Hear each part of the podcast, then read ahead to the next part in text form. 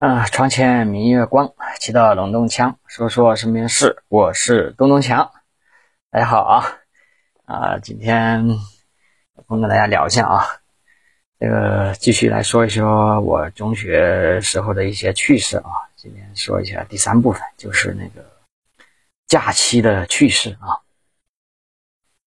呃，高一的这个暑假啊，我就跟同学几位同学啊一起去爬过。这个当地的最高的一座山啊，它在隔壁镇的隔壁镇的隔壁镇啊啊，挺远的。你先要骑自行车两三个小时吧啊，然后到达山脚下之后呢，你要推着这个车往半山腰走啊，等到单车都走不了了，你再用双腿走路往上爬。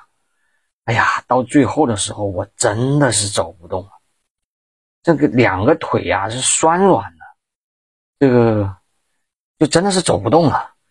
然后其他的同学啊，有一段路啊都是都拖着我走的，不是我不想走，我就觉得这个这个这两个脚啊，真的就是灌了东西，灌了铅一样，就是你根本就走不了，就使不上劲儿，是吧？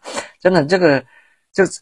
这个印象太深刻了，这走一阵歇一阵啊，哎呀，在同学再拉一拉，哎呀，这个，呃，这个可能是我唯一的一次，就是，就感觉就是从来没有说，这个这么费劲的啊，就是勉勉强强在天黑的时候啊，嗯，到达了山上的一个寺庙，那这个寺庙里头呢。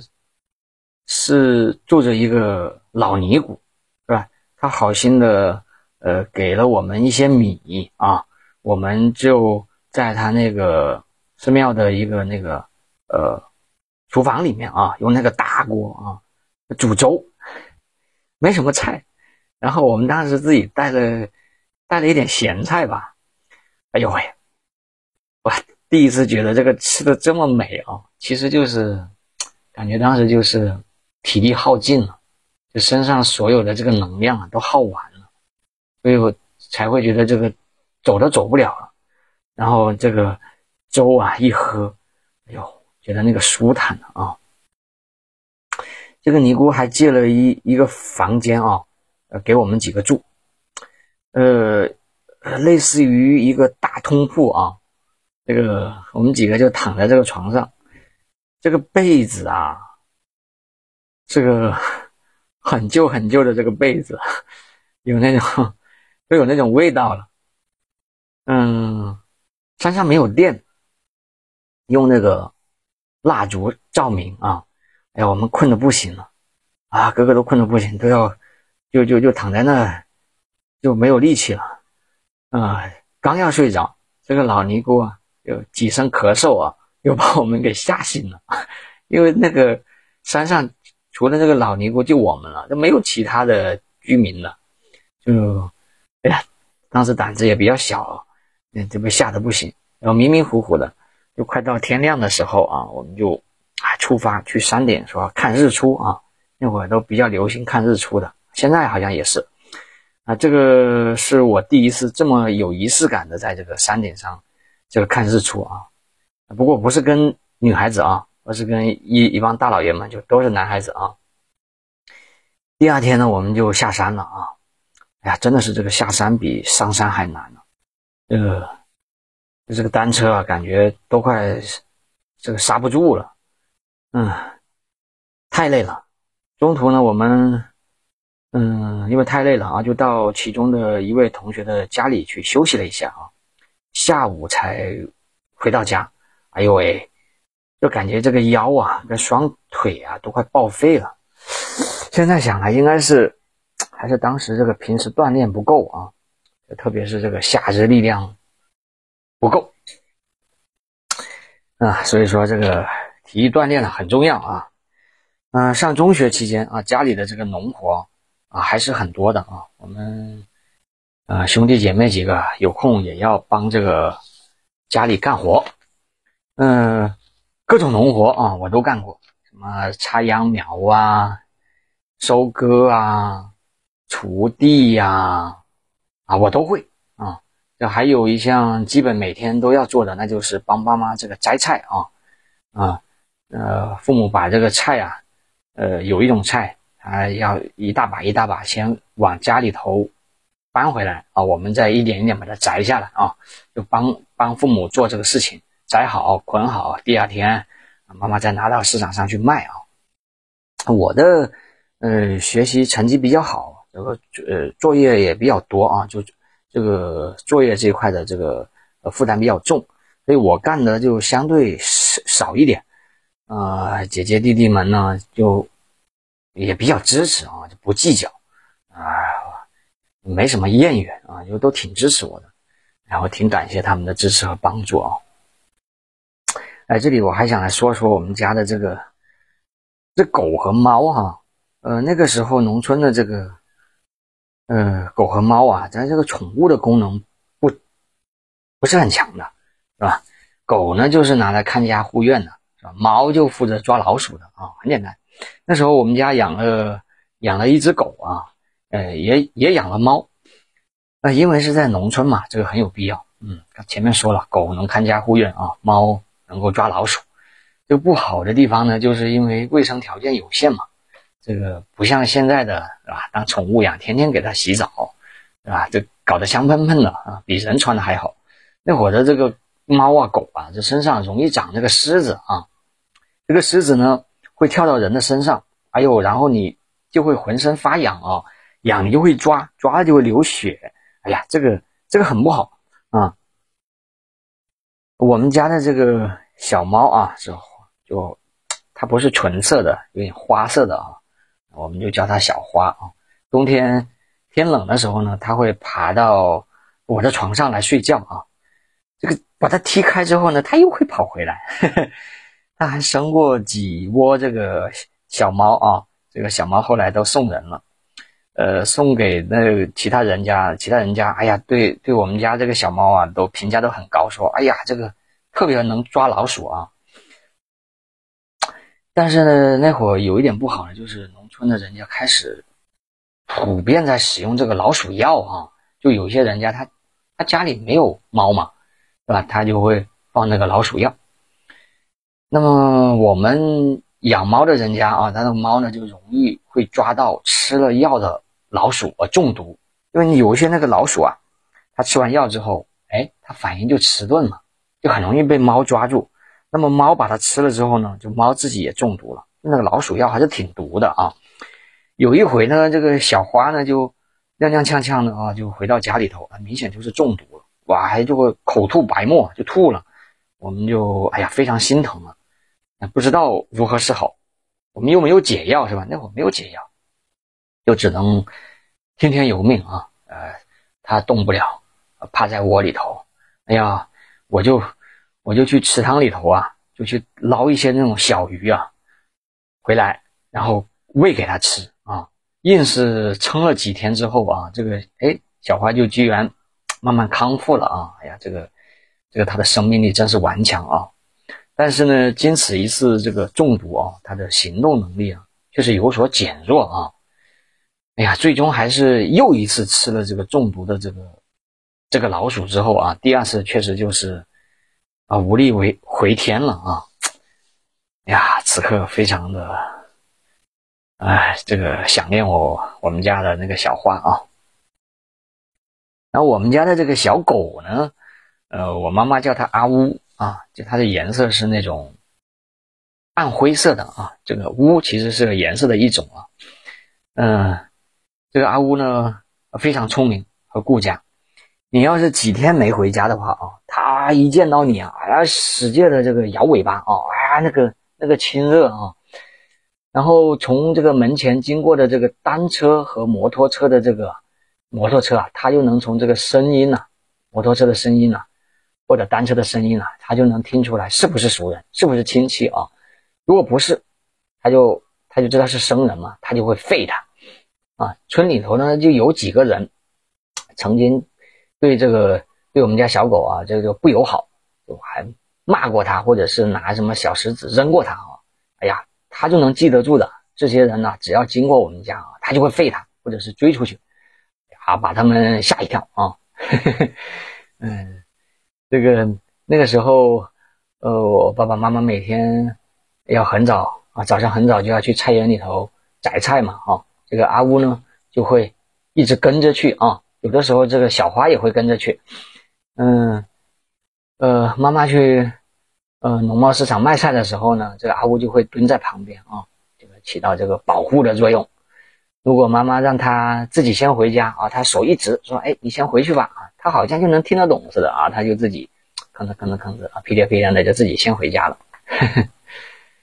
好像是我读高中后吧，嗯，家里就不养狗了啊。嗯，刚好是外婆家那边有个种果树的人家需要一条狗来看这个果园啊，我们就把这个阿乌卖给了他。哎呀，我们挺舍不得的，但是也没办法啊。然后又我们家到外婆家那个村子还挺远的嘛，就是把阿乌这个迁到这个新主人家的时候，要经过我外婆家，就在我我外婆家就停留了一会儿啊，哎，喝了口水。谁知道呢？过了几天啊，我就听我舅舅说，这个阿乌从新主人家的这个果园里头跑了出来啊，就直接跑啊跑啊跑啊。就直接跑到我外婆家啊，这个他都能认得路的啊，这个这个电视啊，还有电影啊，都很多反映这种啊小狗的这种电影啊，比如说什么那个忠犬八公的故事，什么一条狗的使命，哎呀，就看的都挺感人的。这个狗，这狗狗很聪明，然后那个舅舅呢就没有办法啊，又给这个新主人给送回去啊。哎呀，再后来就就没有这个阿乌的消息了。不知道他后来过得好不好啊？新主人对他好不好？哎呀，此刻也非常想念我的阿乌啊。那么家里同时有这个猫跟狗啊，他们是会打架的啊，这个可有意思了。嗯嗯，追来追去的啊，这个猫有猫的这个办法，狗有狗的这种这种它的这种动作啊。我现在偶尔刷这个。啊，短视频的时候哈，就刷到这个小猫小狗的这种宠物的视频啊，我就会停下来，哎，多看一会儿啊。哎呀，后来这个短视频呢，它就不断的给我推送这种类似的视频啊，啊，这就是这个大数据和算法啊，这个它确实会让你误以为这个世界啊就是你以为的那样，对吧？你关心某些东西，它就拼命给你推送这些东西啊，呃，你以为的。呃，是这个样子的，他就他就不断的给你推这个东西啊。我们确实是现在都生活在这个这个算法中啊，呀，算法无处不在啊。嗯，前一阵呢，我家里头的这个小朋友这个哎想养小猫嘛啊，我们就去宠物店看了看，哎呀，好贵啊，啊，动不动就就几千块、上万块的啊。我就凭什么这么贵呀？是不是？不就是一一只猫、一只狗吗？我觉得原来在农村养的那个，就我们这个土猫土狗啊，现在也不叫土狗啊，就当时的叫做什么中华田园犬啊，现在据说是纯种的中华田园犬都很贵很贵的，对吧？这个对原来那种我们农村的猫啊狗啊都很讨厌喜欢的，哎，这价格啊，现在宠物的价格，我觉得都是被这个商家炒起来的，对吧？我们就被不断的灌输什么。这个纯种啊，这纯种啊，这种这种观念啊，越是纯种的越贵。那其实从进化的角度来讲，这个杂交才有优势嘛，是吧？还搞不懂啊？为了满足人的各种需求啊，这个，这个很多人也很多人为的培育出来的这种猫啊，其实是是有病的，是病态的猫，是吧？宠物它自己是很难受的，就一味一味的为了满足这个啊，这个。这个人家这种喜欢宠物的人的这种病态的心理啊，前一阵子我还看了一条新闻哈，说目前猫啊已经是我们国家的这个第一大宠物了啊，其实是狗啊，宠物的经济这种市市场很大啊，真的很大。我身边很多同事啊，基本上都有养，对特别是现在这些年轻人，甚至这不结婚他都可以，是吧？他就养个小猫小狗啊。说是自己的小孩，是吧？自称都是爸爸妈妈，这个呃这里就不展开了啊。嗯，再说说这个中学时候的这个这个假期啊。中学的时候，呃，我们住的房子是我们我们自己盖的房子啊，一共有三层啊。最开始的时候是建了一层，啊，初中的时候盖了两层，高三的时候盖了第三层啊。呃，我在前面的节目也有说到我们这个盖房子的事啊。嗯，我们后来盖好了的房子的一层、二层是住人啊，啊，第三层就没有装修，因为也住不了那么多人啊。啊，就堆了一堆的一些杂物啊，各种各样的杂物啊，谷仓啊，瓮啊，那些瓶瓶罐罐呐，木头啊，啊，都放在三楼。呃，有一年啊，街头上就出现了一些外地来的一些做手工艺品的这个人啊，这个他们需要租房子，但呢又租不起这种旅店或者是好一点的房子啊，哎。因为他们是走街串巷的嘛，哈，他们有一天就经过我们家，哎，就问，哎，你们这个三楼的房子租不租啊？啊，他们其实只要一个睡觉的地方就行，是吧？挡风遮雨，是吧？呃，能睡觉就可以。后来才得知他们是做的是那种用模具啊做的那种石膏的那种观音像啊，或者是用菩萨的那种像，然后呢就染成那种有金属光泽的那种黑色啊，表面上看上去还挺好看的。其实就是石膏做的啊，他们后来我们就把这个房子租给他们了嘛，他们还利用我们家这个楼顶啊去晒那些做好的这种石膏像啊。我们三楼的这个房间呢，这窗户是没有玻璃的，因为也没有住人嘛，也没有去装修啊，也没有门儿啊，冬天四面漏风啊。他们呢就在地上铺上这个呃被子啊就能睡了啊，然后饭呢。啊，自己煮啊！我记得吃的就是那种北方人喜欢吃的那种白菜啊。哎呀，感觉这个，哎，都挺不容易的啊。然后他们在一个地方待一段时间之后呢，他就会换一个地方啊。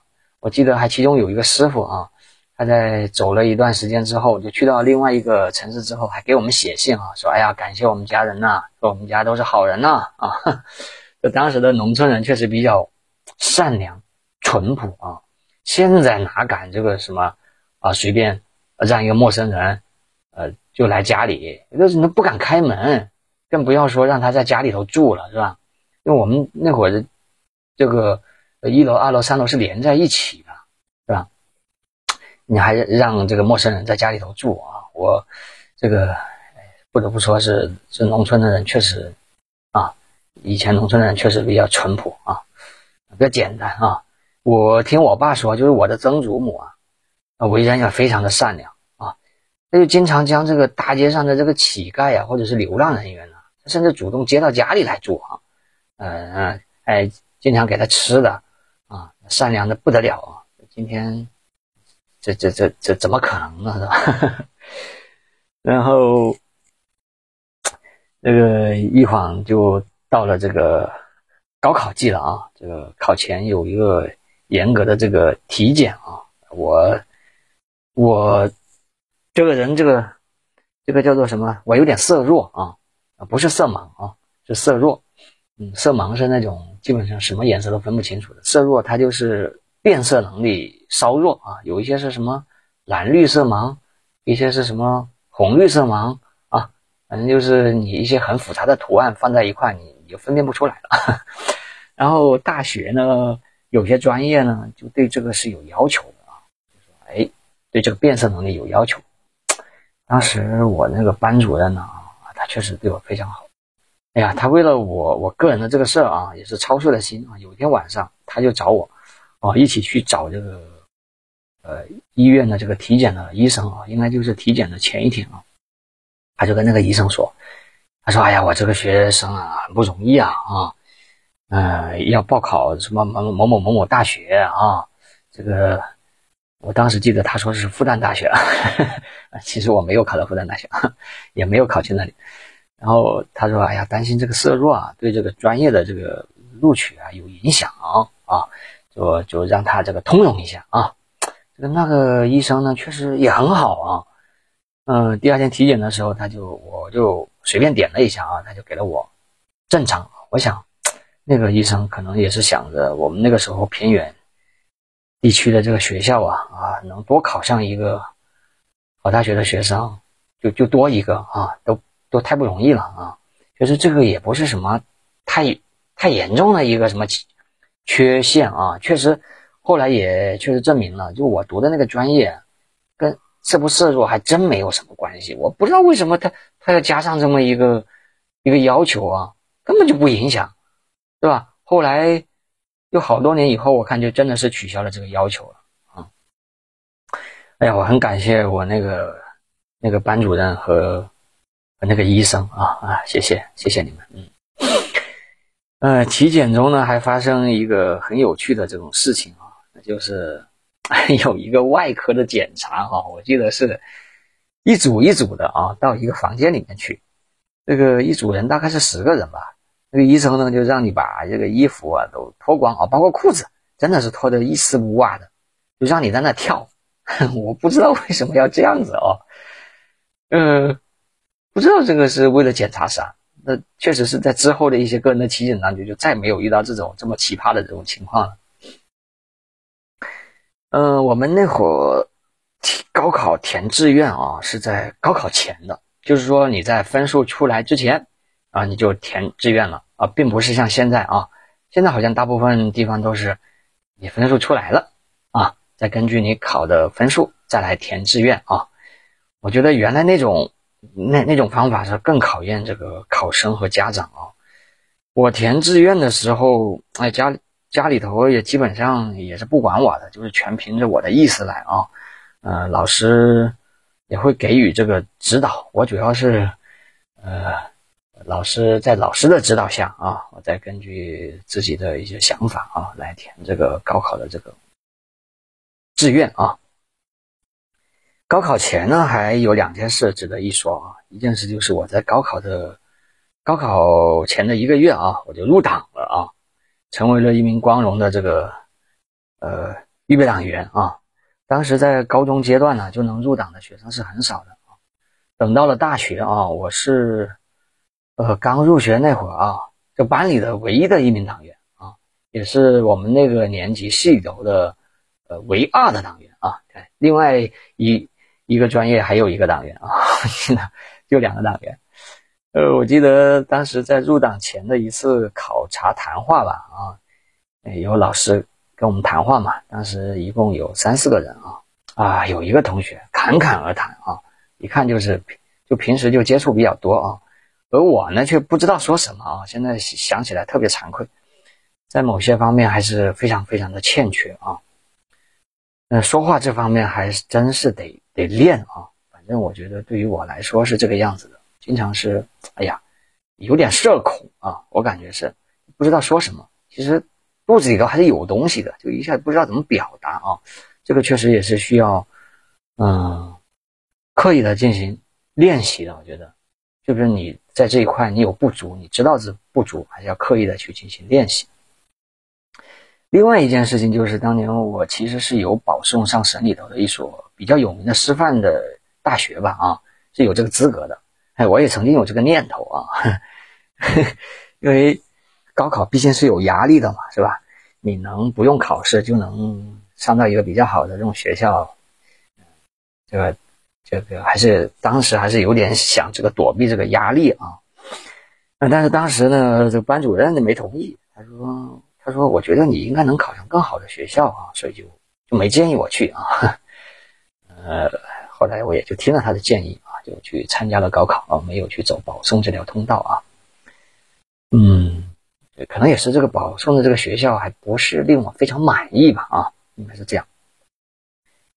那么高中部分最后就是去上大学了嘛啊，后面就上大学了。”在高中阶段的话，这个这里有个遗憾啊，这个，呃，其实也不是什么大遗憾了，这里也说一下啊，就对我来说，当时我们学校几个考到同一个城市的一个学生啊，就当时相约着坐一部大巴啊，呃，去一一起去学校报道啊，哎呀，这个这个车啊，要坐十几个小时。从前一天的下午出发，到第二天早上啊才能到达，要坐一个晚上加半个白天啊。当时我带上了我一支我最最最喜欢的钢笔啊，这个钢笔写字特别好看，又很轻，是吧？呃，我从小学，我记得是不是从小学四年级开始就一直在用啊？啊，我就生怕丢了。嗯，他们都说我那个钢笔是用什么一个什么航空材料做的啊，特别轻啊，我就生怕它丢了，我就挂在这个衣服上啊，就坐在车上。哎呦，但是第二天到了目的地之后，发现哎，钢笔不见了。哎呀，后来找啊，怎么找都没有。啊，车车上也没有，我也不知道是不是中途休息的时候下车的时候弄丢的啊！哎呀，到现在我都非常的懊恼啊啊，觉得非常可惜。嗯，我这个人就这样的啊，有好多东西啊，用久了就就会有感情啊，就是，嗯，我就不会随意的换啊。包括当时我还带了一个我从中学就开始一直用的一个玻璃杯啊，也不是什么好好的玻璃杯，就是那种以前拿来装酒的那种玻璃杯。啊，我就一直带在身上啊，一直一直用到我大学毕业。毕业后呢，我工作了也带到我工作的这种城市啊。直到有一天啊，确实可能用的时间太久了，它那个盖子不稳啊，不小心就就被被我打碎了啊。啊，打碎了那就没办法了。要是它没打碎的话，我估计我会一一直用，一直用啊。哎呀，也说了这么多啊，嗯，好吧，就是。呃，听东东强啊讲身边事，用声音记录生活的点滴啊，确实是人到中年了，记忆力确实不断的在衰退啊。我也就是想趁这个机会啊，用这个声音记录下曾经难忘的这个中学生活啊，记录下这个生活曾经的点点滴滴啊。生活不简单，尽量简单过。我们下期再见，嗯，拜拜。